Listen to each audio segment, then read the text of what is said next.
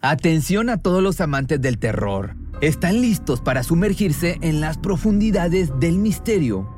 Pues les presento Archivos Perdidos, el podcast que explora las historias más escalofriantes de México. Archivos Perdidos no es solo otro podcast de horror, es una experiencia única que te lleva de la mano a través de historias como si estuvieras ahí mismo, viviendo los eventos junto con los protagonistas. La producción del podcast es impecable, con una narración cautivadora, efectos de sonido envolventes y una música que te sumerge en cada narración. Y si has vivido algo inexplicable, envía tu historia al correo archivosperdidos.genuinamedia.com y únete en este viaje a lo desconocido. Y no olvides también seguirlos en Spotify y Apple Podcast para no perderte ningún episodio. En resumen, si eres un amante de los misterios y las historias intrigantes, Archivos Perdidos es una adición, un complemento obligatorio a tu lista de reproducción. Cuando el tráfico te sube la presión, nada mejor que una buena canción. Cuando las noticias ocupen tu atención, enfócate en lo que te alegra el corazón. Y cuando te sientas mal, un buen médico te ayuda a sanar. Sabemos que mantener tu salud es tu prioridad, también es la nuestra en Kaiser Permanente, donde trabajamos juntos para cuidar de todo lo que tú eres. Kaiser Permanente, para todo lo que tú eres. Kaiser Foundation Health Plan of the Mid-Atlantic Stay Inc., 2101 East Jefferson Street, Rockville, Maryland 20852 y pensó que no íbamos a reclamar su nombre. Pensó que iba a pasar como una desconocida. Iba a ser una más de tantas miles que están desaparecidas en este país. Y no es así. Fátima, no la vamos a olvidar. Fátima tiene que ser un hombre. Un hombre que recuerde que vivimos en un país desaparecido. La infancia es una etapa especial cuando los niños pueden ser simplemente niños, con sus rabietas, juegos, locas ideas, entre muchas otras cosas. Pero, ¿qué ocurre cuando una niña de 7 años desaparece gracias a la negligencia de su escuela, las autoridades y todo termina muy mal? Su familia la buscó desesperada, pero solo encontraron su cuerpo con huellas de sufrimiento y con indicios de un abuso. Esta es la historia de Fátima Cecilia.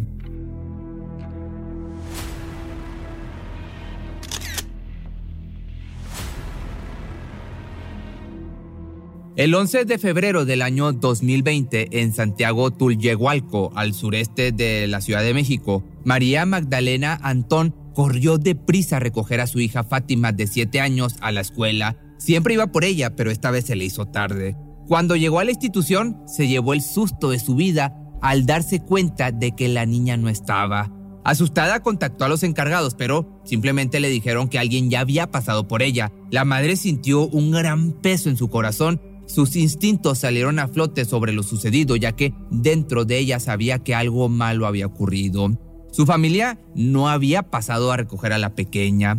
Ese mismo día, la progenitora y familiares llegaron apresurados a la Fiscalía Regional para denunciar el rapto. Todo parecía un mal sueño, pero para consternación de todos, la ley solo los miró y les dijo que no podían investigar nada hasta que pasaran 72 horas de la desaparición.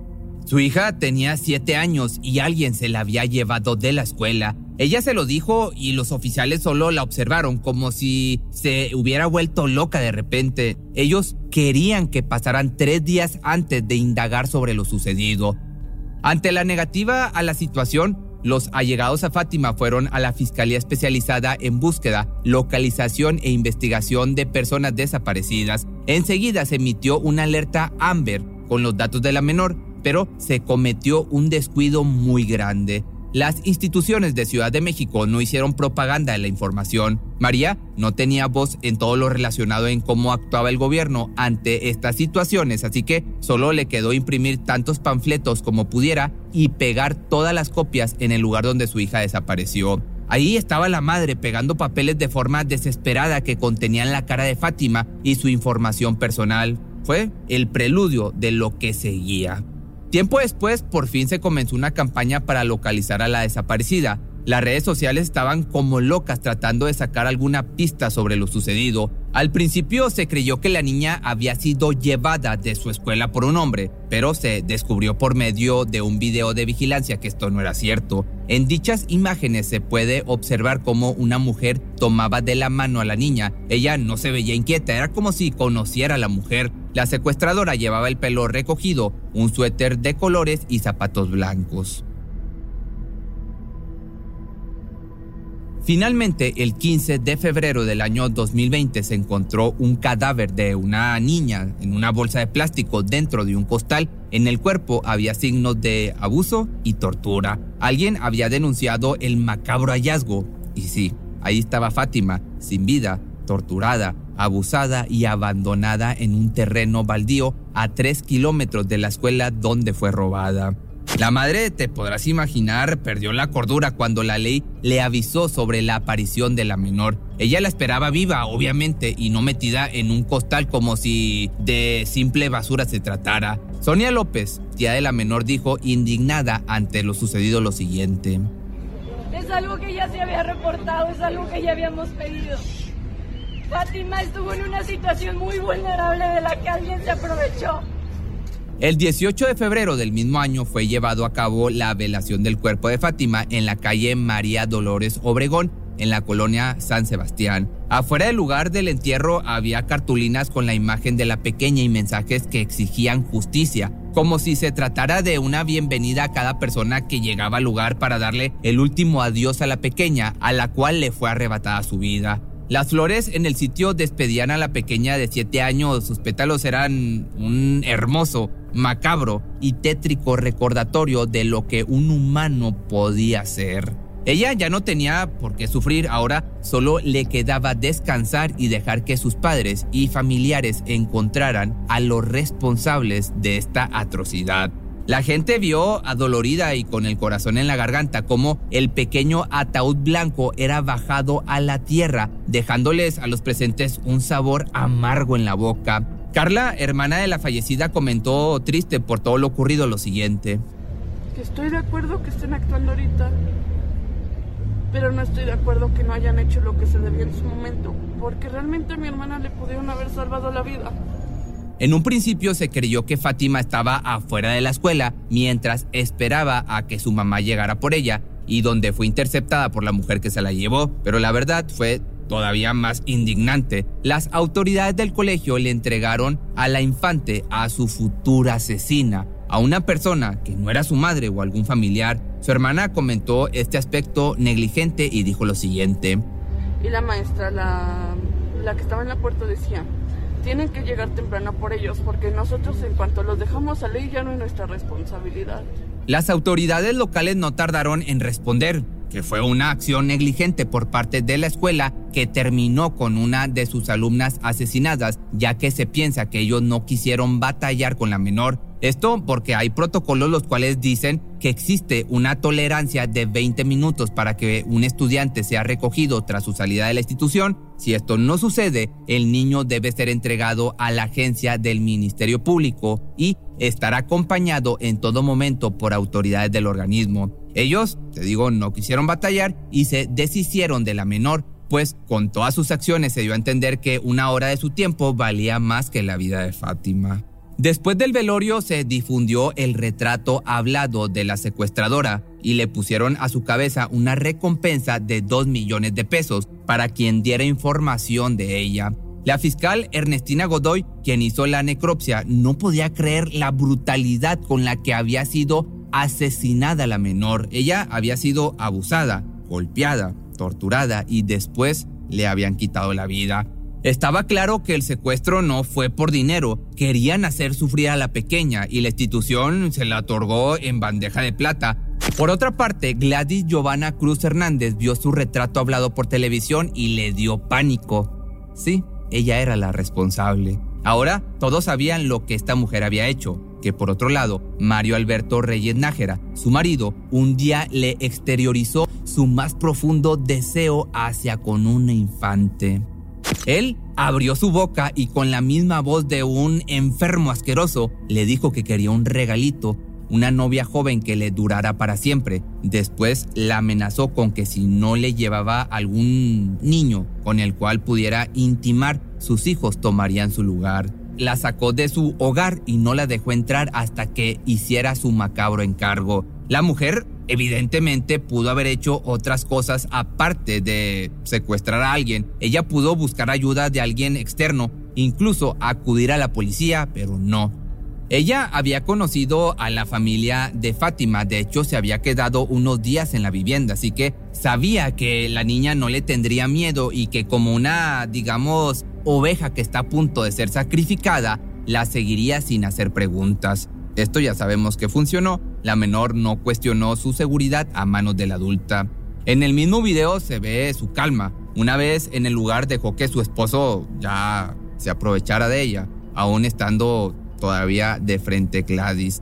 La oyó gritar y llorar, pero no le importó. Sus hijas estaban a salvo. De hecho, para diversión de este enfermo, torturó a la menor unos días más haciéndola su juguete personal. Eso hasta que supieron que los familiares buscaban a la pequeña. Entonces ambos se miraron y con una silenciosa afirmación decidieron eliminarla. Una vez terminado el trabajo sabían que había una gran probabilidad de que los encontraran pronto, así que metieron el cadáver en la bolsa, luego en un costal y lo abandonaron en un terreno baldío. Después tomaron a sus hijos y decidieron pasar unos días con la tía de su marido, esperando que todo este asunto se calmara un poco.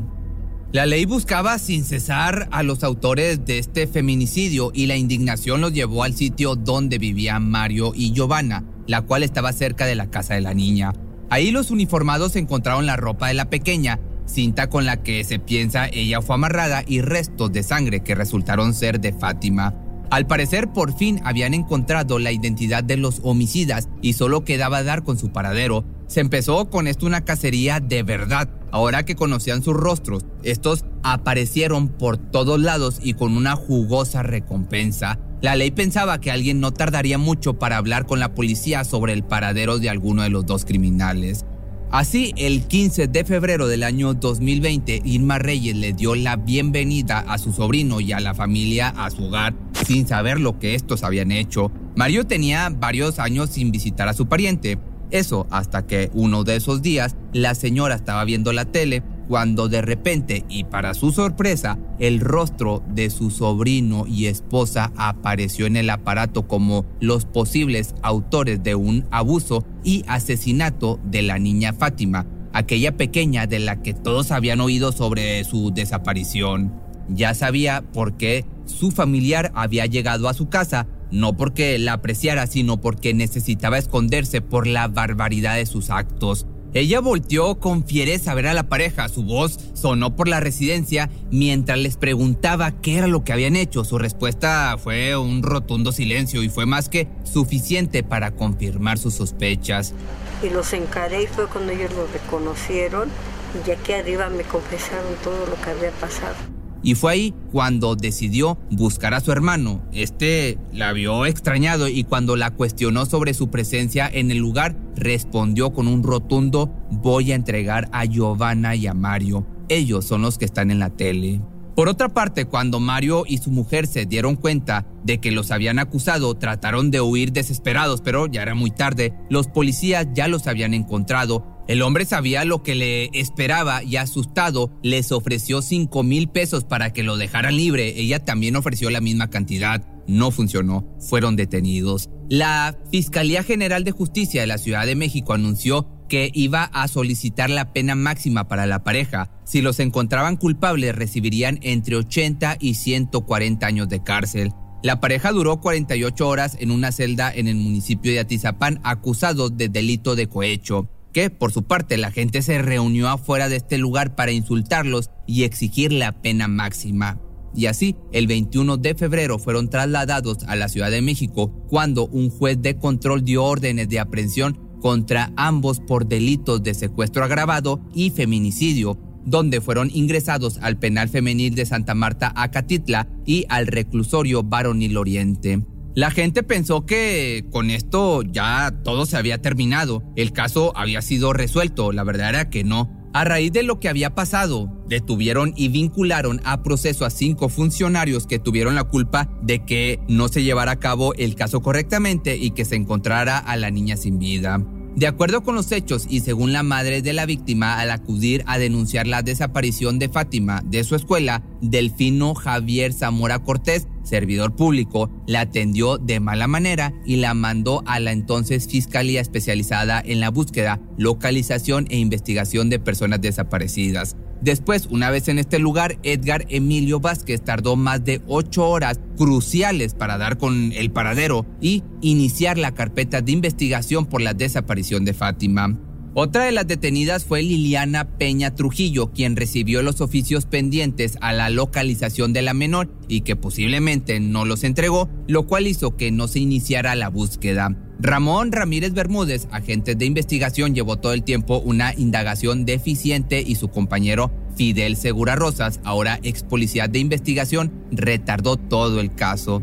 Finalmente, así terminó todo gracias a la negligencia de muchos encargados, tanto escolares como de gobierno, con Fátima abusada, torturada, sin vida y su familia destruida que aún hasta el día de hoy le llora a una tumba. Pero si te gustó este video, no olvides seguirme en ahora mi nuevo canal secundario que es Pepe Misterio Shorts. ¿No se merece tu familia lo mejor? Entonces, ¿por qué no los mejores huevos? Ahora, Egglands Best están disponibles en deliciosas opciones. Huevos clásicos, de gallina libre de jaula y orgánicos de Egglands, que ofrecen un sabor más delicioso y fresco de granja que le encantará a tu familia. En comparación con los huevos ordinarios, Egglands Best contiene la mejor nutrición como 6 veces más vitamina D, 10 veces más vitamina E y el doble de omega 3 y B12. Solo Egglands Best. Mejor sabor, mejor nutrición, mejores huevos. Visita egglandsbest.com para más información. Cuando el tráfico te sube la presión, nada mejor que una buena canción. Cuando las noticias ocupen tu atención, enfócate en lo que te alegra el corazón. Y cuando te sientas mal, un buen médico te ayuda a sanar. Sabemos que mantener tu salud es tu prioridad, también es la nuestra en Kaiser Permanente, donde trabajamos juntos para cuidar de todo lo que tú eres. Kaiser Permanente, para todo lo que tú eres. Kaiser Foundation Health Plan of the Mid-Atlantic Stay Inc. 2101 East Jefferson Street, Rockville, Maryland 20852.